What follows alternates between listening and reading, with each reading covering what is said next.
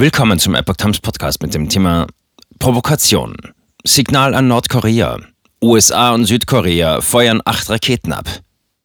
Ein Artikel von Epoch Times vom 6. Juni 2022. Mit der Reaktion auf die von Pyongyang angeordneten Raketenstarts wollen die USA und Südkorea Entschlossenheit demonstrieren. Als direkte Reaktion auf eine Reihe von Raketenstarts des nordkoreanischen Militärs haben Südkorea und die USA ballistische Kurzstreckenraketen in Richtung offenes Meer abgefeuert.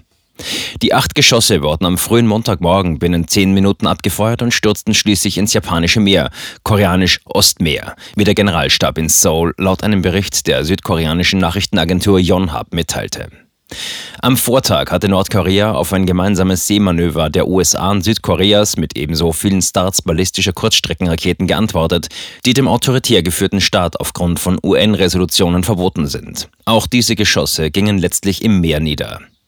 Mit der Reaktion auf die von Pyongyang angeordneten Raketenstarts wollten die Verbündeten laut dem südkoreanischen Militär die Fähigkeit und Entschlossenheit zu sofortigen Präzisionsschlägen gegen Ziele in Nordkorea demonstrieren.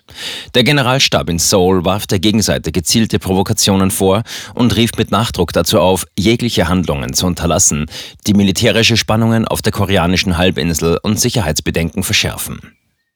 UN-Resolutionen verbieten Nordkorea die Erprobung ballistischer Raketen, die je nach Bauart auch einen oder mehrere Atomsprengköpfe tragen können. Bei ballistischen Raketen handelt es sich in der Regel um Boden-Boden-Raketen. Die USA und Südkorea befürchten, Nordkorea könnte jederzeit auch einen neuen Atomversuch vornehmen.